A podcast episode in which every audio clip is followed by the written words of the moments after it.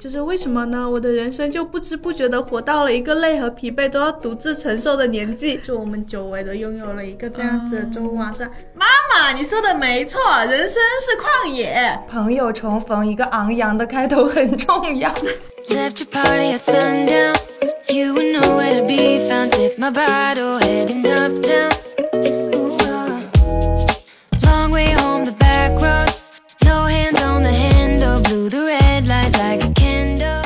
家好，欢迎来到不把天聊死，这里是青年媒体我要我求你旗下的播客，我是仙草。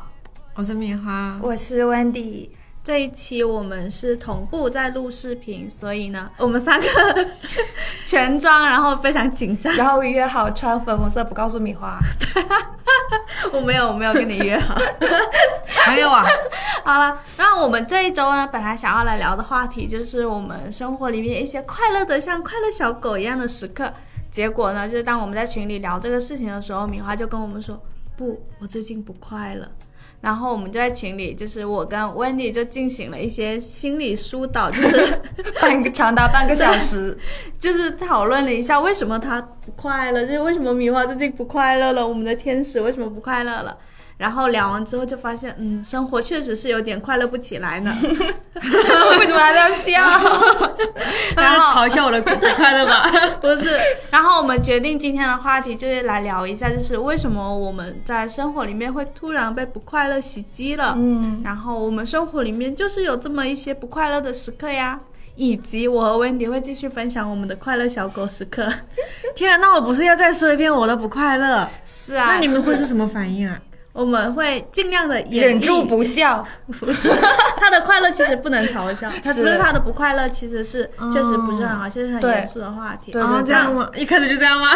就就是我我我觉得我们可以先聊一下，就是为什么呢？是为什么我会突然就不快乐了呢？所以你为什么突然不快乐了呢？我我觉得我会突然不快乐，就是突然不快乐的那一种，就是会在某一瞬间觉得，唉，我的人生好疲惫啊！我还要这样疲惫的过四十年、五十年、六十年吗？就是多少岁？二十六，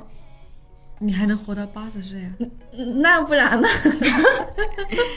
我们六十五才退休呢。就是就是我我还记得，就是前前几天晚上就真的就是。因为我我最近一个月都经常很累嘛，就一个是工作上的原因，另外一个是我爸爸生病住院了，对所以我就经常医院跑来跑去，然后时不时工作上也要顾一下，然后整个人就觉得很累。而且我我爸爸，因为我爸爸在佛山，然后如果我去医院照顾我爸的话，晚上就是去我男朋友那里睡的。嗯，然后我就有一天晚上就是躺在我男朋友旁边的时候，他当时就是在玩手机，玩的特别开心。然后就是一直在刷视频，然后就是反正他就沉浸在他快乐的世界里面，然后我就在他旁边，我就觉得，就是我此刻真的觉得好累啊，我觉得人生好没有意义啊，然后我很想要让他关关注一下我，但是呢，我又不知道怎么开口，因为其实你也没有一个很具体的烦恼，你只有一句就是，唉，好累啊，这样子的哀叹嗯，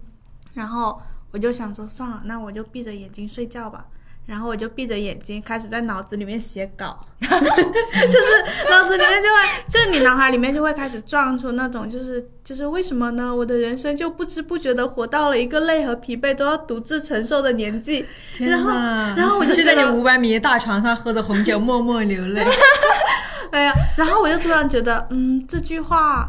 好适合我下一篇随笔来写啊。哇！然后又选题了，然后又开始开心起来了。不是不是，然后我就想说，不行，我要把它记下来。对啊然后我就睁开眼睛，我就喊了一下我男朋友，我说：“你把手机给我拿来。” 我说我突然想到了一句灵感，然后他整个人就大震惊，他说：“啊，你不是睡觉了吗？” 他说：“你这样显得我很就是我很咸鱼，因为我他一直躺在那里玩手机什么。”他说：“为什么会有人睡着睡着半夜起来记灵感的呀？”嗯，然后我当时就是被他这句话逗笑了一点，但是我觉得那个状态是很像我最近经常会觉得不快乐的那种突然不快乐的原因，就是你会感觉到说你生活里面有无止境的烦恼和事情等着你去做，就是你永远有很多待做事项要去做，然后你就就是你就好像一直在赶路，你的人生一直在赶路，然后赶到到了晚上，你终于可以躺下来睡觉了，但是你却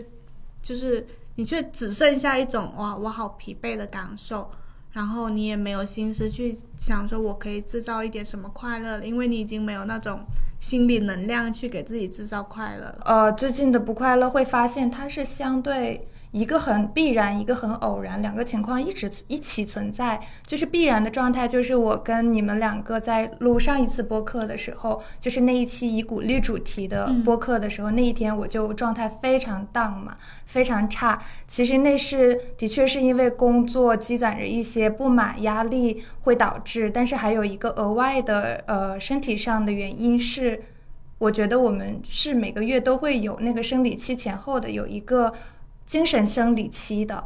就在那个激素作用下，我就感觉好像日常生活里面的或者工作上的客观的问题会被我把它揉啊揉揉成一种很内耗的问题，精神上的、情绪上的问题，去把它就搅的搅的，我觉得就很像那种。放了很久的大蒜泥一样，就是味道很刺鼻，然后很糜烂的样子。天呐，被你说的，他突然有点恶心。那说明我描述的还是相对恰当的，是吗？然后另外一个偶然一点的就是我上个礼拜有生一次大气，就是我偶然刷到了我们老家的一些长辈的朋友圈，我就看到，因为我老家是山东嘛，然后。就看到我们当地的果园梨园有办一个旅游文化艺术节，按说这种事情，我是我第一反应是很开心的，就是我觉得哇，我有生之年终于能够看到老家能够举办文化活动了，所以我觉得很开心。但是我转而就大概只开心了一瞬间，然后我立马就开始特别出离的那种愤怒，是因为我想到了，就是。为什么你们现在想要做文化节的时候，那些用于宣传的短视频里面就是秘密麻麻的礼花，然后前面是有一个很婀娜的女性打着一把油纸伞，然后穿着汉服。但是在你们还没有这种意识的时候，就是大概在二零一呃一几年，就是大概我上大二的时候，我是有看到我老家有一个嗯。响应了一个政策吧，可能是响应了一个政策，就是要还耕，所以就会把我当地大概我从小到大看了大概十几年，然后在外出的那些呃长了几十年的梨树、山楂树、桃树、果树之类的那些，还有一些其实还有一些很就是感觉奇很奇珍异木的那种树，就是突然用机器给砍伐掉了。嗯，它那个砍伐就是。我令我非常悲伤的事情就是它，呃，成成长从一棵小梨树成长成一棵老梨树，它是需要几十年、上百年的。但是你一令下来，然后。呃，但是你一个这样的响应的动作，它就是用机器全部得砍给砍掉的，砍光光的。所以有一那一年，我就回到家，大概寒假的时候回到家，因为寒假是冬天嘛，冬天很冷很冷。就是我回到我老家旧址，然后往南边去靠近山脚下那样去走，我就发现我的视线是毫无遮挡的，光秃秃的，一眼看到了对面的山脚。然后，因为又是冬天，又是非常萧瑟的时候，反正那个画面就已经，我感觉是有对我造成一定的某种忧郁的。嗯，对，他在我在我心底是有给我造成这样的忧郁，是被我看到了，然后把这个事情我就告诉给了我们的同事和朋友嘛。我记得有呃林聪明就有安慰我。安慰我说，他就 他又帮我一起骂，然后林聪明就帮我骂说，要我说那些决定砍掉树的人，他们人生的枝桠也挂不住，他们会狠狠的摔下去的。骂人也骂的好有好有文化，就是一个这样的。我觉得，就是我们每一个人都是有日常的那种不快乐，以及一些底层忧郁的。嗯嗯，对，我觉得这种底层忧郁是带有自己。某种特质的，就是其实你的不快乐也映射了你自己身上的某一种。不是因为他是做写乡土文学的吗？我已经很久不写乡土文学，我真的有写过真的乡土文学吗？也不一定。但我就是觉得某种我很喜欢那种本源的东西，就是比如说我去旅游，我会很喜欢我们有一年团建去玉龙雪山那样的地方，嗯，就是我会看到纯自然的东西，所以我会我觉得就树木还是挺重要的一个意象的，在我的生命当中。嗯，所以我会很在乎树木，但是我最近还在习惯，慢慢习惯那个认识南方的树木，我还不认识。哦，我突然觉得说，就是你不快乐，可能是那个象征着某种快乐的那个意象，对它被破坏掉了，或者是它有点快消失了的时候，然后这个时候就唤起你底层的那种忧郁的感觉出来。对，然后因为它就是刚才说到砍伐树木，还有一个现象就是我回到老家看到了大片荒地，我并不觉得那个时候的一个决定有导致了正向的结果，因为当时的确。在从事耕种的人还是我们上一代以及上一代的上一代，但是这些人就是慢慢在离我们远去，但是我们也没有办法回到当地，对吧？暂时也做不到什么，嗯。好大呀！米花好大吧没有，我就我我我我刚才不是说那个意象的时候，我就觉得米花的不快乐也是有点像这样子的呀。对啊，就就是每个人的他的树木也被对，就是他的树木也被摧毁了，也没有被摧毁，有被打枝打他的叶。对他的树木被打枝了是就。是我想到我们之前发那个小红书不花钱聊死的个人介绍嘛，嗯我当时不是写说我很会骂人，然后有空教你嘛。对对对，嗯但其实呢，就是我觉得我的这种，呃，我骂人这件事情是一个练习的，就是你要练习勇敢去反击，包括就是面对一些就你没有办法，你觉得你没有必要和他讲道理的，就有些东西是没办法讲通的，而且你也不承担教育他的义务的人这样的感觉嘛。但是呢，因为出于我自己的议题，对，因为我因为我和可能和大家不一样，不太一样，就是像仙草，还有自己播客，就你主要走，你会有做播客这个栏目这边来嘛，然后有的其他编辑可能会去做视频，然后有的比如像温迪这样的会转运，然后我就永远都在写文章，永远在写文章，然后我写的。呃，文章的方向永远都是，就我关注的，我就是我自己的，我我就说我很早以前就定下我自己的终身事业，就是我要，我永远都在聊性和性别嘛，就是聊性教育或者聊性别议题的东西。但是，但是这两个东西，就是就是最近会给我带来那种很、就是很被压制的感觉，就是嗯，你聊性别议题是一个很有风险的事情，就是因为你你在写文章这件事情不是你个人号在写，你是以公司的名义在写嘛，是一个蛮有压力的东西。然后包括性教育这个东西是也是就是不被宣扬的，也可能是不允许发出的这样子嘛，就是这两个事情同时就遭到了那种打击，包括就是像我每次。呃，发发文章之前，我其实就会有预料到有会有什么样的人可能会进来评论，然后我的脑海里面已经已经预想好了我要如何回复，要如何巧妙的，然后 又是那种就是非常的文明的回复。就是那种，就是比如说，就是有人每之前会，我经常之前几乎我的每一篇文章下面都会有一种声音，就是说，嗯，又来打拳之类这种话，或者是就是又来怎么怎么样，就是那种非常单一，然后又让人觉得他很没有文化的。就是留言，然后这种我我这次就会想，我说，因为这次我最近又发了一篇关于那个苏州大学的偷拍，呃，不是偷拍造谣的事情嘛，对，对，然后我就会想，如果还有这样的留言的话，我可能就要回答说，回答说，就是其实有很多很多编辑，但是呢，我我是那个主要负责写这方面的人，可是你每次都就刚好点进我的来，怎么这么爱我呀？就很想怎么这么爱很想回复这种，对，就很想调侃这种回复，但是我我就发现这呃，我我最新的文章的那些就有类似的留言，嗯包括说什么挑起性别对立啊之类的这种这种留言，我都是没有任何，我都不会回复的，我都会觉得，因为我冒不起这个风险，我会觉得我会有这种，因为我所表达的，就是我所关注的议题是不被就是不被宣扬，所以我就会觉得，就是你你你说的每一句话都很有风险，然后我就会有种好像你的表达是。就是你不知道你要你要怎么表达了，就是比如说像我写作的时候，我现在会尽量的把男性这个词替换成另一个性别，我觉得我都已经自我阉割到一个一个程度啊，就是我会用我的很多表达，我都会进行一个所谓的优化，但是我还是会觉得我每次按下发送键的时候都会觉得很恐惧，嗯，对，然后我，然后我所有的愤怒的宣泄都会回到我的微博，就是那种连发三条的表达，我真的不理解，我真的不知道还能怎么做那种感觉，就是最近会陷入这种，就你不知道你还能做什么的那种恐惧里面去吧。但是你又你又觉得你在做事情是一件你要靠勇敢去支持的事情，然后你就会对你就会出现这种，那我到底要如何面对这种恐惧感？你到底要迎面而上，还是说你要巧妙的绕过去？还是说你要放弃它，你你寻另一条路走？就是我，就是我就会出现这样的一种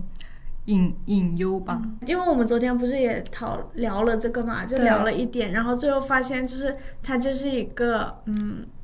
就是一种创作者的悲哀心理，就是你很想写很多东西，但是你会不断的碰到那个壁。然后当你访谈回来，你每次访谈回来的时候，你就会感觉我的勇气又不够用了，然后我的恐惧又多了一点的那种。然后我们这不是昨天有问说，那这种不快乐会什么时候结束嘛？然后发现不知道，就是，但是我隐隐约约觉得，就是你现在就是这种恐惧是你的创作之路里面必然会出现会的会的就是一定会之后也会出现很多次。然后我就会幻想说，一定会有某一位女性的出现来拯救你，就是就是会有某一个女性故事的力量。反馈给你，然后让你又觉得我可以再继续去跟我的恐惧做对抗，然后再去重新找到出路。就虽然这个女性不会是我，但是 但是我觉得你会被某个女性拯救。但是我觉得可能我不是那种给呃给到我力量，然后我去嗯就是更勇敢的去直面它嘛，因为我这个勇敢的代价不是由我来付，是由公司来付，哦对对对 所以其实我就是那种我可以被毁灭，但是我不能带着别人和我一起，我其实是有这种内疚感在的。然后我就会，所以所以我昨天自己又重新想了一下，到底那种所谓的别的女性来给我能给我带来什么样的力量，可能就是她会给我指在同一个议题上的另一条路。因为你昨天不是说我应该去和我，我没有聊，昨天你跟我说我应该去和我就是很很很崇敬的那个记者聊一下，就是我的现在的这种嗯嗯，就是不快乐和悲伤的感觉嘛。然后我就说他感觉他自己也陷入了那种很不好的状态里面去。但是但是呢，我就会想到，其实其实我经常看他的作品里面很多都是。呃，去采访别的女性嘛，然后去讲她们的故事。其实那些故事是你可以讲的，就是有有我我最近会产生那种，我觉得我的路走到头了的感觉，可能是因为我最近在写的东西是比较偏理论性的，嗯是偏站在比较文化研究的角度去写的，而不是去讲某个人的故事。其实你讲某个人的故事是还好，我就会觉得其实那你要不你就暂时先往那边走了，其实也可以。然后呢，那那那种方向的东西也是非常打动人，因为它是很具体的实在的故事，它不是一个从文化角度去去讲的，它就从个人的角度去出发。我觉得那种就会。可能会好一点。其实我我昨天就给自己想到一个解法，那我现在就缺什么？切一个采访对象。大家大大家现在就是自觉得自己身边有一些令人触动的女性故事可以分享了，可以欢迎就是在评论里面找米花。找米花，因为其实我我觉得这个方向也是可以的，因为我很记得我们去年的时候，不是那时候疫情的时候，大家都很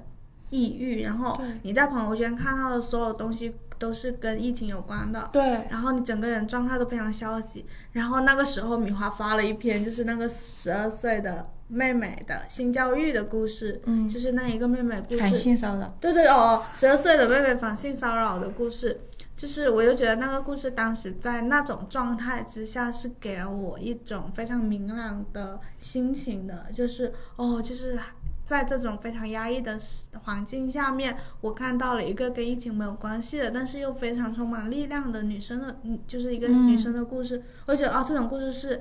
不管什么时候我都非常需要的。对，就是她今年今年妇女节的时候，她呃接近十四岁，然后她就给我发消息，就是说。呃，今年开始终于可以过妇女节了嘛？然后他那给我发那天是，嗯，凌晨，就对凌晨，可能还有还没有到八号，就是呃呃八号的凌晨好像。然后我一直到八号的晚上才回复他，因为我那两天都非常忙。然后我就给他说，我说我因为我准备已经开始准备写稿进入请假，但是我就觉得说，万一我投入进去的话，我就没有时间去回复他这个消息了。然后我就又把自己又拉出来，我就去特地去回复他，我就说，就是就是嗯，妇女节快乐，就是我我有看到你的消息，然后呢，我我怕我一会儿会忘了，所以我要先回复你。然后就是我就说我非常感谢去年有你的出现，然后我就说是就是。就是因为你的存在，我会觉得我可以带着这份勇气走得更久一点。谢谢。现在戴着眼镜不好擦眼泪。紧张出来，我很近距离的看到米花眼睛里面有泪珠出现了。就是我觉得有信仰是一件，呃，它有时候也的确挺双刃剑的。我觉得我们在享用某种信仰给我们提供的写作的起点啊、灵感以及表达的时候，这个信仰也是我们需要慢慢去维护它的。我觉得，嗯，天哪！你是故意的吧？今天发视频你就故意来哭了，妹纸啊，好搞一下。好了好了好要了，纸巾吗？不用不用不用，马上就干了。嗯，好但是我觉得这个状哭了，态但没有哭那么多。会过去的，会对会我感觉听你这样子讲，我就感觉它快要过去了。明天就好了。一般到这种情况，我录完播客就有。点出离了。我上一次就是你不是问我们嘛？你说那这种不快乐会什么时候结束嘛？然后 Wendy 就说，就是你也不知道，反正它会结束，就是它会像月经一样，对就会像月经一样，突然的就就是就是你有一天早上起来的时候，你就发现你好了。是是，之前那个，所以林聪明写的文章是经典，就是他之前写过一篇文章，就是当我来了心理上的大姨妈。啊，我听过这个名字。就是他、他哦他当时就有描述过这种状态，就是每个人都会陷入精神上的大姨妈，然后你其实也不知道，就是你怎么样去，就是好像没有一个很具体的结束的动作。但是大概在某一个时候，你就会发现，哦，就是他退，就是那种不快乐退去了，然后你又有一种非常积极的心理去面对生活了。因为我我本来其实最开始的时候会想要聊快乐，也是因为我觉得我跟温妮都是那种蛮很容易内耗的人，就是我就很想知道说，像我们这种很容易内耗的人，我们到底可以去哪里找到一些很简单的快乐？就是有没有什么快乐开关是我们可以触及的，这样子可以减少一点点内耗的情况。我上周不是也是很累嘛，然后就是整个人也内耗的也挺严重的，然后我就跟他们去吃饭，对，然后他就是去路边那个三十块钱打打二二十十枪枪的的那种气球。气球的呃液我态，想打很久了，但是我就是我教你，就是就是我看到他在那里玩，那个时候我就是我那天晚上又因为我们一起去吃了烤肉，然后吃了烤肉之后，然后就在那里看他打枪的时候，每一枪都正中甲对，每一每一枪都都正中甲就是、每一枪都正中，就他打二十枪，二十枪全中了那个时候，然后在旁边看着他的时候，我就感觉到了一种轻松的快乐，而且因为路过的人，就路过的人都会忍不住朋友的，就是，忍不住都会停下来看他嘛。然后我当时站在旁边，我就觉得特别开心，我就我我就是那种特别骄傲，这是我朋友，这是我朋友。要挤进去一点。但是你并没有跑来我身边，这是我朋友我啊。怕打扰你，就是他很专注那你开枪的时候，我就会我我就会有一种就是天哪，就是这个周五晚上多么美好，就是我们久违的拥有了一个这样子的周五晚上。因为对我来说，我周六周日就是因为我第二天还要去医院嘛，就是我周末的时候又要跑去医院，就相当于我要进入另外一个可能会让我需要花费我一些心血的地方。然后那天周五晚上我就觉得就是天啊，就是啊，就是好开心。然后，而且他在那里打枪，二十个都打中了，让我很有，就是感觉作为朋友的我站在旁边很有面子。尤其旁边有两三个小朋友，对然后有一个小男小男孩，后来我看照片，他又捂着耳朵在那里嗯又、又怕，然后又又要听，然后又要看的样子。嗯我觉得这种快乐跟我以前说我经常从我男朋友身上获得快乐，就因为他的快乐而快乐的。不要打哈欠，因 为因为他快乐而快乐的那个逻辑是一样的。我觉得可能是我回想起来，我当我当时也很快乐，但是我这样一听，应该是我很认真的在快乐的那个氛围有盖到你那边，嗯对吧？哦。对对对对对，他完全沉浸在那个世界里面，而且他每一个动作都非常专业，就是其实没有专业，我不知道，我并没有学过，我只是知道那种打打的那种气球的那个枪，它上面有准星，然后用我们那个两点一线的那个那个原理嘛，然后瞄着它，然后你再就从这两点里面看到气球打过去就好了。所以我后来自己有写小随笔，就是说掌握方法的人才会获得粉红色的奖励。在在在那后面，我他今天还把粉红色的奖励带过来了。所以有一个人一直在陪着我们上班。对，天，这个已经成为了我们家那个我男朋友的新宠，因为我男朋友是这样介绍他的，就是当那个呃别人在说这个他真的成为你的新宠的时候，我男朋友说，因为家里别的小朋友都是用钱买来的，但他是用钱，并且是打来的。就是用花了钱，但是还花了力气的那种。对，我觉得很快乐一点是，当我打下来的时候，就是我男朋友他会看着呃摆在那里挂在那里的玩偶，然后他就一眼就挑中它，然后就我会觉得说无所谓啊，不是每一个都行嘛。但其实他就是在挑他一直就在旁边扫射的时候，就他已经一早就你在哪了了，你想好了。对对对，他就最喜欢他，因为他是一点都就就很憨，一点都不是他很精明。像，他很像白。他当时挑中他的时候，我就觉得，我就觉得他很像你男朋友。你们之前有看过 B 站有个视频吗？是一一条比格犬，就是那个比，就是就是很讨厌的比格犬，但是呢，但是它很可爱，它很可爱，它然后呢，它那个标题叫“妈妈，你说的没错，人生是旷野”。你们你们记得那句话吗？我不记得。我是就不知道这个视频很火的那你念一下那句话。就是妈妈，你说的没错，人生是旷野，旷野我知道，我知道哪个旷野没有后半句了吗？没有没有了呀，我没有了。没有啦。其实呢，就是说，就是就是我我我我我觉得呢，呃，我之前以为自己是一个非常幸运的人，因为我觉得我说我很早早早的时候，我才可能才二十三、二十二岁就已经刚大学毕业就确定了我往后想做什么，我要做什么方向的，我要如何在这个这个东这个呃我感兴趣的方向深耕，然后做得更好，就是我对自己的一个规划。然后我也觉得好像我一步一步在往那个目标再往前走，从来没有往后退过。然后呢，到现在我感觉我有在碰壁。然后你好了，就不管是数据的下滑，还是就是可能是上面的压力之类，对恐惧之类的都会有。但是呢，我我就会突然发现，其实你太早确定自己要做什么这件事情，它不一定是就是完完全全是最好的，是好的，就是你完你完全放弃了你拥有别的可能性的方式。因为我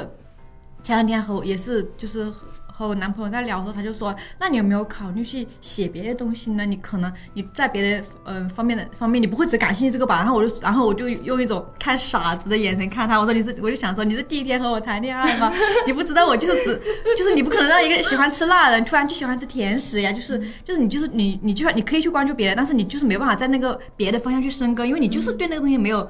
就纯天然的兴趣。然后，但是我就发现我把这个路走窄了，为什么呢？我即使不去写别的方向，我可以换个行业呀，就 是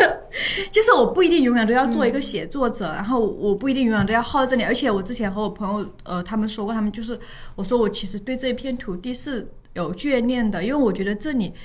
一定程度上是需要我的，因为这里你无论是性别平等还是性教育各方面都还没有做的太好，而且也没有被推广，也没有被就是就是大家也就是包括教育各方面就都没有在提它，都都把它藏起来这样子嘛。那我是可以做那个去呃推推进这件事情的人，那这那这里可能是需要我的人。那现在如果就是这里也没有办法做了。那我是不是就不用说我我永远把自己局限在这片土地里面？我是不是可以拥有更广阔的人生、更宽阔的土地，去尝试我的生活，就就是去体验、去感受，然后去换不同的工作去做？就是我就会觉得，我突然想到这，我就有点有点想通了。然后呢，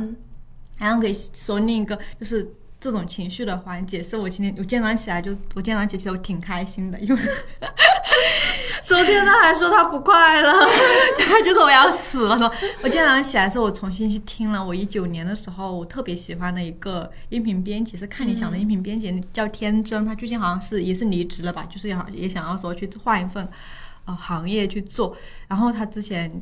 就是就是大家去听他的，我觉得就是不开心的人都非常推荐去听他的播客。我我我我我可以小小放几秒。他就拥有了爱神的力大无穷。他搬起了床的一侧，开始在舞台上旋转疯跑，然后大喊着：“你等一下，我也想要和他一起喊。你等一下，我跑远一点。”大喊着：“我恋爱了！” What？你没有觉得超级超级快乐吗？就是就是我在家非常安静的一个环境下，然后他突然就是很大声的去喊这件事情，就是重要的不是他喊什么，而是他那个音乐响起，然后他用非常就是高昂的声音，就感觉他跑到了一个山崖，让你去大喊一件让他非常高兴、非常振奋的事情，我就会觉得很容易被这种情绪去调动。然后你会，你就回到去：“妈妈，你说的对，人生是旷野。”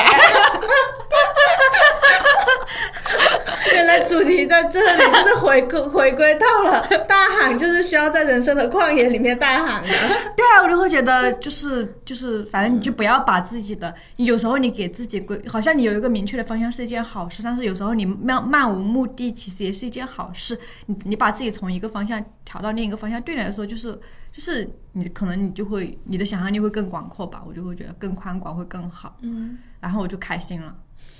我自己想通了。你这个验证了我一个就是对付我所有不开心的一个万能的道理，就是。就是人生是旷野不是，真的就是就是倾诉。从我大学的时候开始写公众号的时候，我就有发现，因为我私人公众号，从我写私人公众号的时候，我就会发现，我跟我自己情绪最好的相处的方式就是通过写作来完成的。然后后来有时候他也会变成跟朋友的倾诉，然后有时就是再后来一点，可能有时候现在有时候会变成录播课。其实我发现我我们所有的引起我们那个不快乐的事情，或者所有在我们脑海里面一团乱麻的那一种情绪，当你去说出来的时候，不管以什么样的方式写出来也好，说出来也好，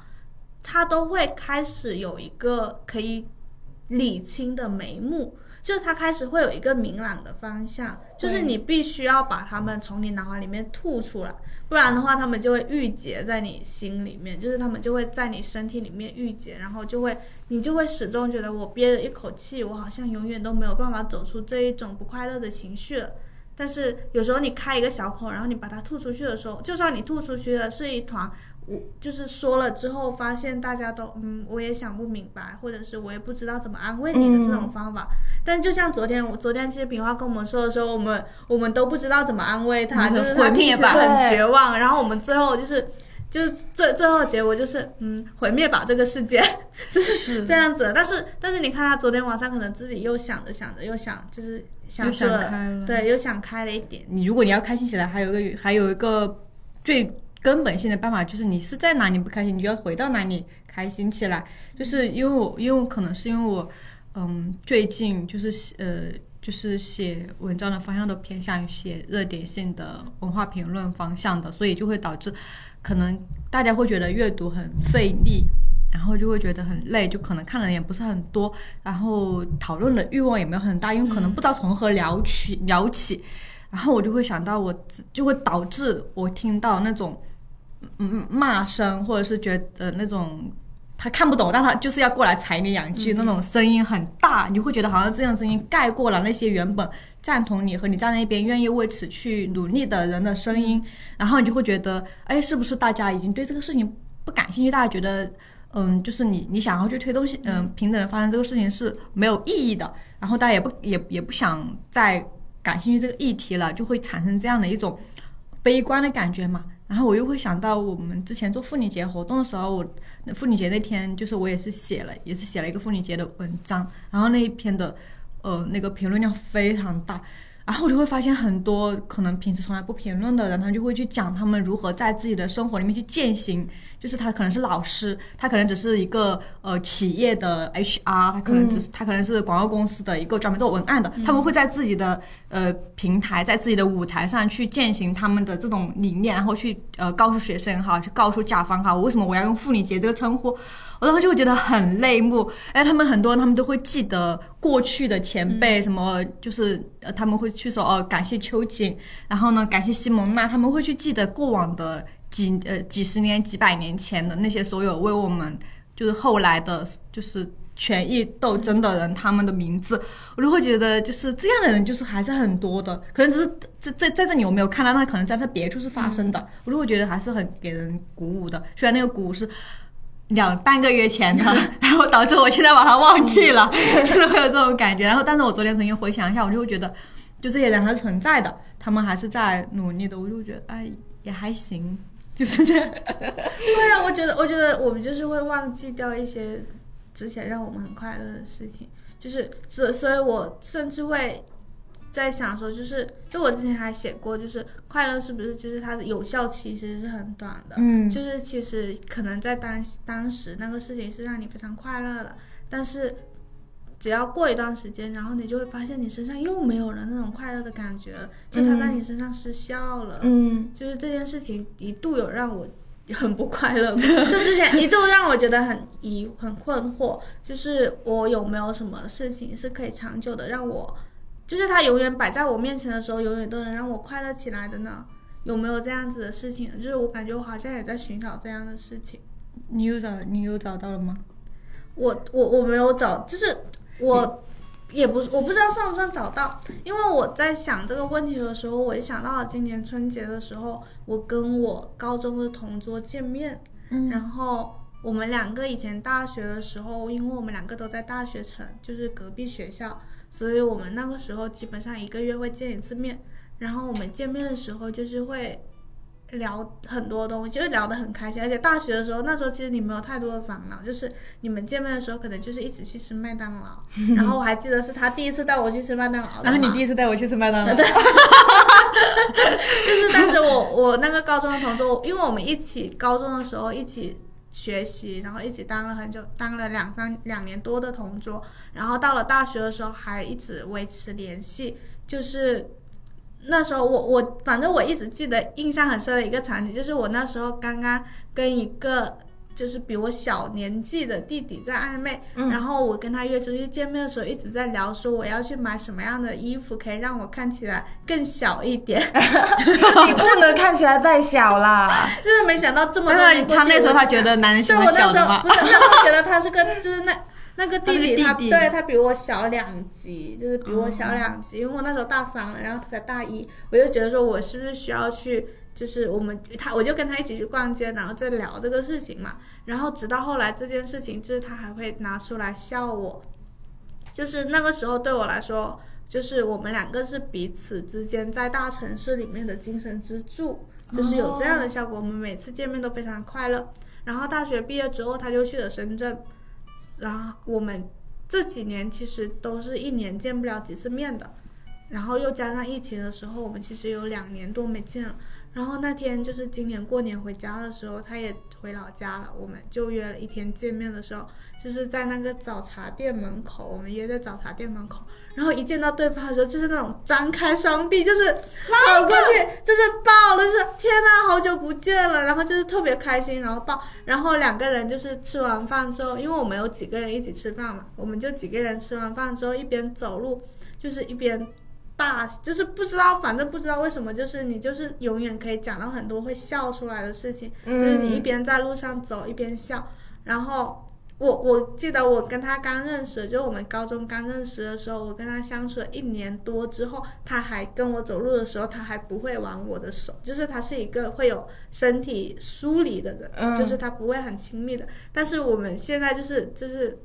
就过年的时候就走的时候，就他挽着我的手的时候，我就忍不住想起来，当时我们认识了一年多，他都不让我牵他的手，这种这种场景，而且就是。因为我过年的时候就已经在很担心我爸妈的身，我爸爸的身体了嘛，所以那天就是唯一一次，就真的是很认真的出门去了，然后非常的开心，我就会有一种哦，就是我们两个的关系还是跟以前一样的。那我们两个走到那个老家开的那个 MINISO 嘛，走到 MINISO 就是走到 MINISO 门口的时候，然后因为那天风很风很大，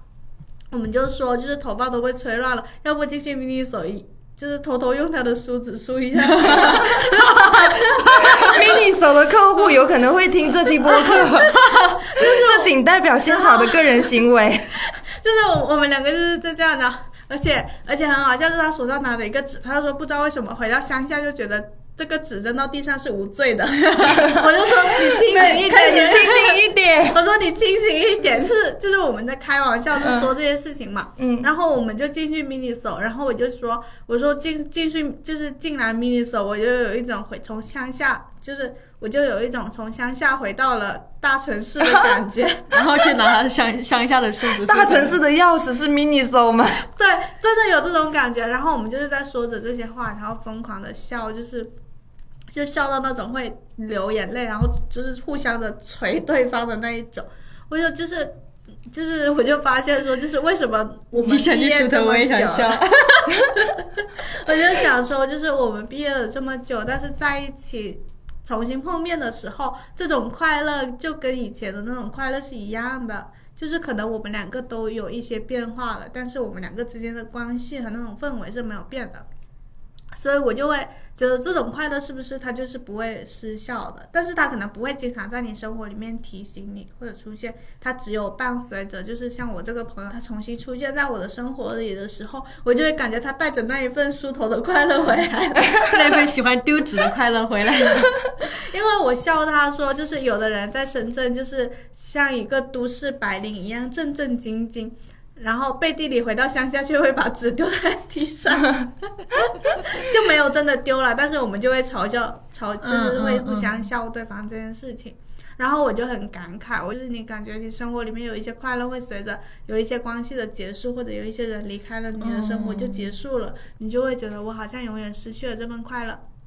但是其实可能当你们在碰面的时候，你会发现那份快乐一点，就那份快乐一点都没有变，就是他就是会重新回到你身边的。听完你讲这个，我突然想到一个小点，就是我觉得朋友重逢一个昂扬的开头很重要。啊，如果他摔来大跤，说狗啃屎了。啊，你就是你见哦，对，大力的拥抱，就就尤其是因为我记得我之前我大学朋友来，大学同学他在北京新京报工作，然后我们隔了很多时间没有见面，然后我们见面的时候略显羞涩，但是我刚才有听呃。现在讲这个故事，我就觉得那一个拥抱，哪怕很刺耳的声音，就一下子它能够穿破某种东西。我觉得某种隔阂，它就会带着你，哎呀，别想那么多啦，不要羞涩啦，不要觉得尴尬啦，来都来了，抱啊，就是这种感觉，我就觉得很快乐。哦，嗯，那我我我真正变变成快乐小狗。因为我想起我最近送了我的发小一个很突破性的玩具，就是我送了他一个新的震动棒。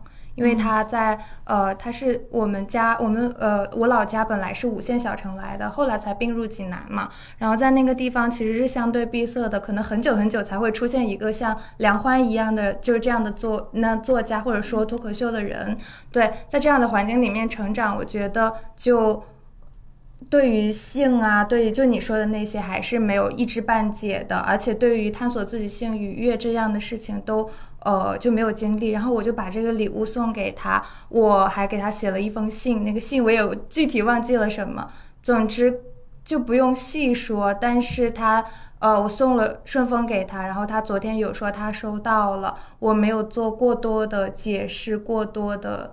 东西，反正我就说你交给你去自己去探索吧，挺好用的之类的。然后昨天也有听到好消息，是他因为老家公务员，然后以前就是他们家一直在相亲之类的。但是我们发现相亲不都是有刻度的吗？在他以呃各种条件去挑选对象的时候，连我都会去在乎说这个人怎么样，秉性怎么样，然后工作怎么样。但是昨天的时候就。时隔好久，我之前没有越雷池，我就不想给他任何压力之类的东西，因为我觉得是一个很自然的事情嘛。然后昨天就听他听到他有说，我我见对象父母了，然后就说是一个很懂我的人，就是懂我的人这四个字，我就没有，我就我说我突然发现我之前在乎的东西，今天我突然都问不出口了，我觉得是一个很开心的事情，但是它可能也意味着某种程度上的，就是呃朋友的离开。对于我来说，的确会的。因为米花最近的另一个不快乐是很担心，就是大家都会最后走向结婚生子的家庭里面，然后只剩下他一个人。是，就是天啊，都不能让我男朋友听到，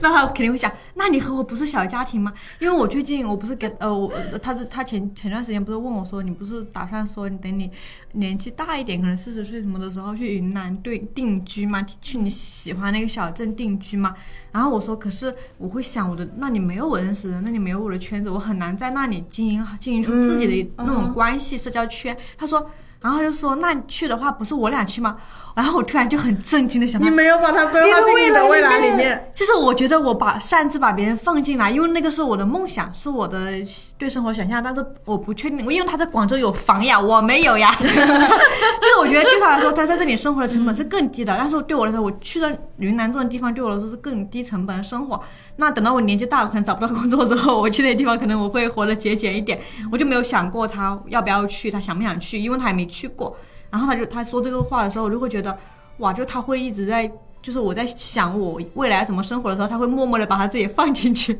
然后他也不告诉我，然后我就觉得天哪，我从我我这样生活太过分了，我就开始开始就有这种担忧，但是我就会觉得就是就是还是那种稳定感嘛，我觉得我会对，好像好像我们会追求那种所谓冒险啊，或者是一些很新奇的体验，但其实我的内心是非常渴望稳定的。我那种稳定不是我要结婚，我要有个家庭，而是我对当下的，就是像现在我为什么会之前担心说，呃，我每天可能上下班都会看到温迪和贝两个人穿的花花绿绿的，因为他们一直给我的想象都是他们在那个地方是非常稳定，他们那个那个公寓楼，对，他们公那个公寓楼是他们会永远定在那里，然后我我哪怕不加入他们，因为我没有和他们住在一起，我都会觉得我看他们就让我觉得很安心，嗯，就是会让我觉得我们现在在构筑这个乌托邦是永远存在的。啊可是可是他这这些乌托邦终究会有就是。破碎的一天，我觉得可能真的会有这样一天，但是我们不是不是应不我我我我昨天其实又在想这个问题，然后我就想，就不应该是时刻担心这个乌托邦的破碎，而是嗯。要有就是这个破了，我还能够找到下一个的那种，就是就是信心对信心，我就或者努力。不让它破嘛。我昨天也有跟米花说，就是这样的理想的生活状态，我是很沉溺在其中的，我也是不想要把嗯它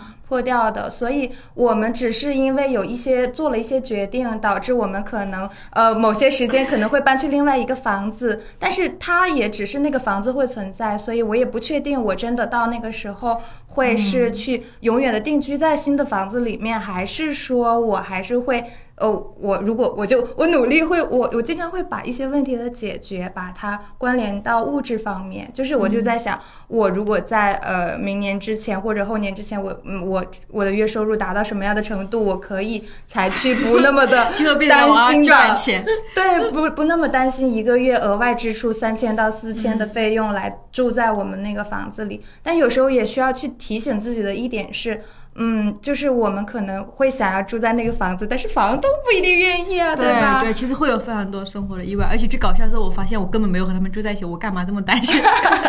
就是你永远会觉得这个世界上有很多需要担心的事情，然后有很多稳原本稳定的事情，他们都摇摇欲坠，他们都要迎来意外的。因为我也会这样子，而且我最近本身我生活里面就意外挺多的，然后我就会自己就会感觉到说，就是就算我当下很快乐，但是我的这份快乐随时都会被打断。然后我就会变得不快乐，因为因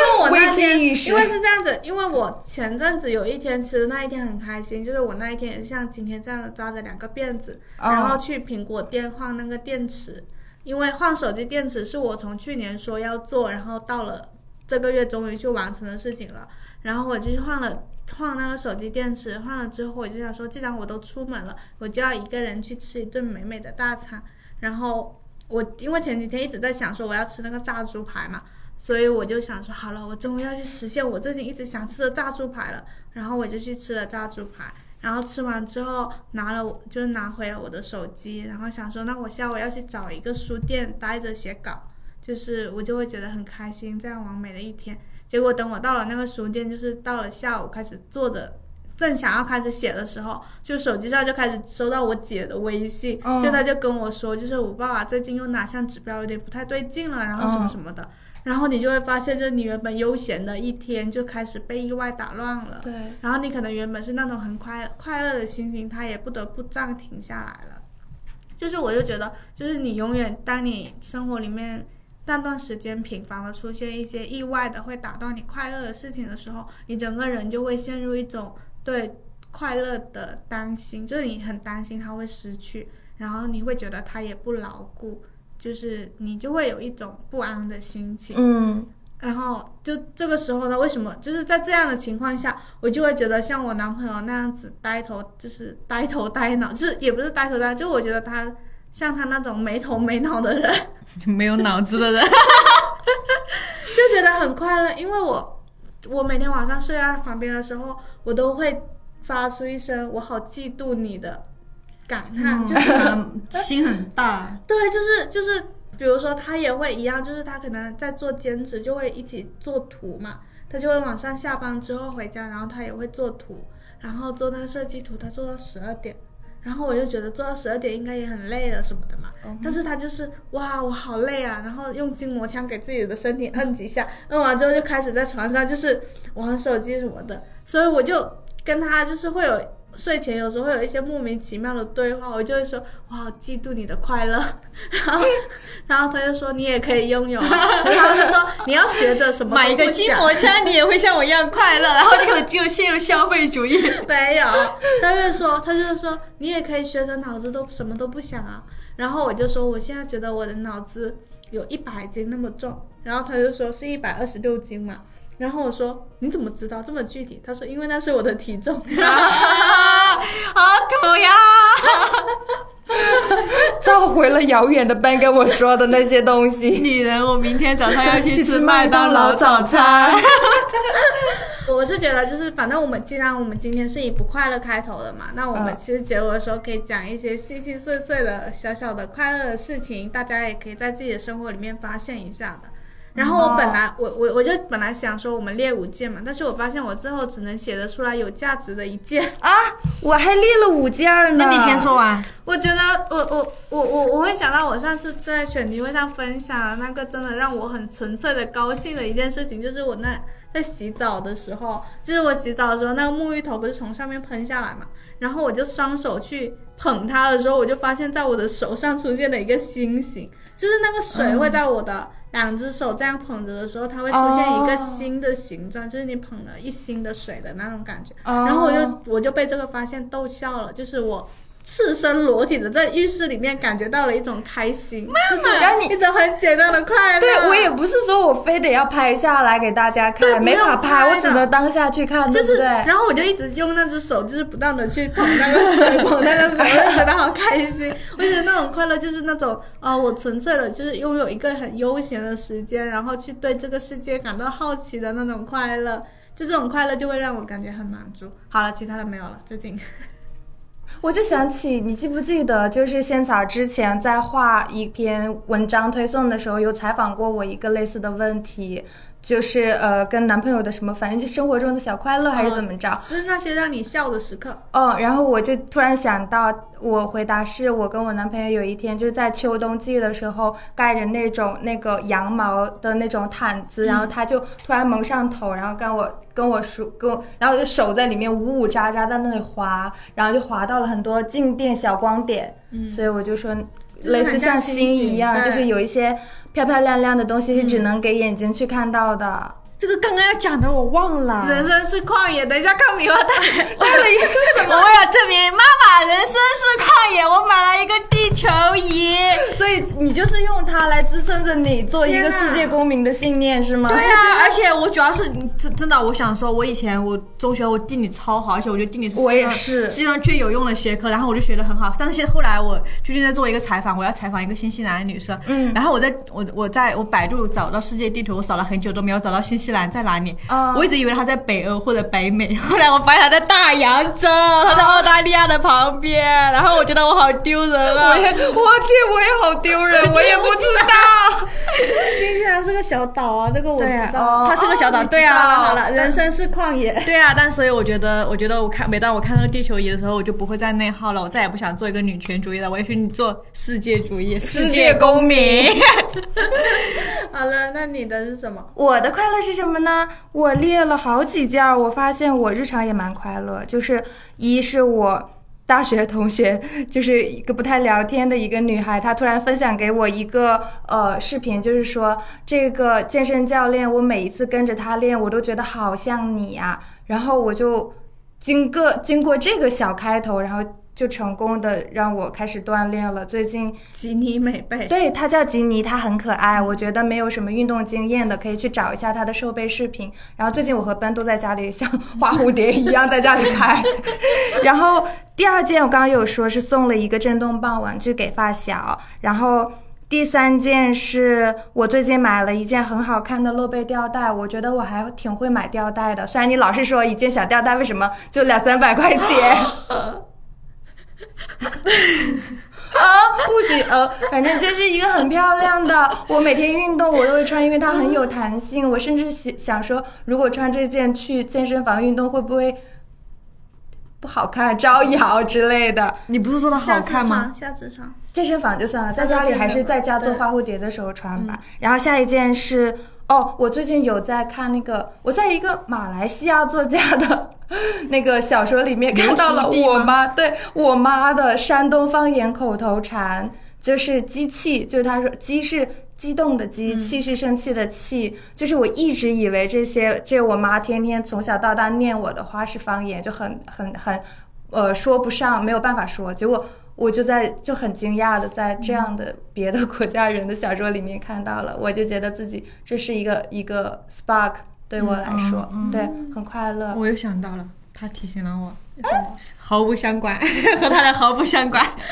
你最好但就是我被他肌肉的联系。就是我觉得可以用一些场景去提示自己的快乐吧。就比如，如果我想到我要我如果我要去复制一份快乐，我会想到就是嗯，我之前去泉州住的那个小房子，就是我觉得大家可以尝试住那种你一打开窗户就可以看到那种矮矮的房顶的民宿，哦你去住那种在云南的时候我有看到过对你只要打开那个窗户，你会看到有野猫或者是家猫，可能是野猫或者小鸟，它就趴在那个房顶上，然后那个瓦片上，你你光在那里发呆，然后吹风，你会觉得非常非常幸福，那就是一个很快乐的意象。还有一个是因为我、呃前两周刚和朋友去香港嘛。我们就是真的实现了。他对我说，因为我们两个都没有去过香港，他就说他的人生第一次香港一定要和我去，因为我们都是土狗。然 后什么鬼？然后我们真的去了，然后我们真的实实践了我们的土狗哲学，就是我们去到那个大馆，嗯是一个看起来很高级的，就是地方。然后呢，它有个广场，然后呢，那个广场的四周有非常多的外国人或者是中国人，因为我也分不清。然后他们就在那里喝酒，然后每个人端酒的姿势都非常的高级，而且说了一些我们我们完全听不懂的语言。嗯然后，然后我和朋友就找了一个躺椅，就是那个那个广场的大中间。我们就躺在那里对我们两个人就完全躺在那里，然后就就在那里拍照，我们就捂住我们的嘴，然后露出一副非常非常偷笑，然后哇，第一次见世面那种表情，然后在那里狂笑狂拍，然后会觉得就觉得很开心，因为你你完完全全的暴露自己，就是说我就是没有来过，我就觉得我靠，这里居然是这样的那种感觉，然后就是做出非常土的动作，让我们觉得非常幸福，就是嗯完全解放自己天性那种，然后反而是因为你这种你你不用跟着别人一样拘谨，然后假装你很会的很嗯都市的动作，让我们觉得去消解这一份就是高级感。尴尬。我就觉得很就觉得很开心，很开心，就那种就躺下，然后就是不管是你看房顶，还是你去远远的看到那些高级的人，你却做不高级的动作的时候，你就会觉得自己真的很放松，然后很快乐。毫不掩饰的快乐，对嗯，就是很快乐的，像山中光着身子的猴子一样，回到猴了子是有原始毛的好吗？回到了原始状态，我觉得回到了我的森林里。这一期的不快乐与快乐都聊到了这里，就感觉结尾的时候大家都挺快乐的。And I remember when we met. Got a feeling that I never get was burning as we hit it off. And we dive if it weren't for love, love, love, love, love. Love, love, love. If it weren't for love.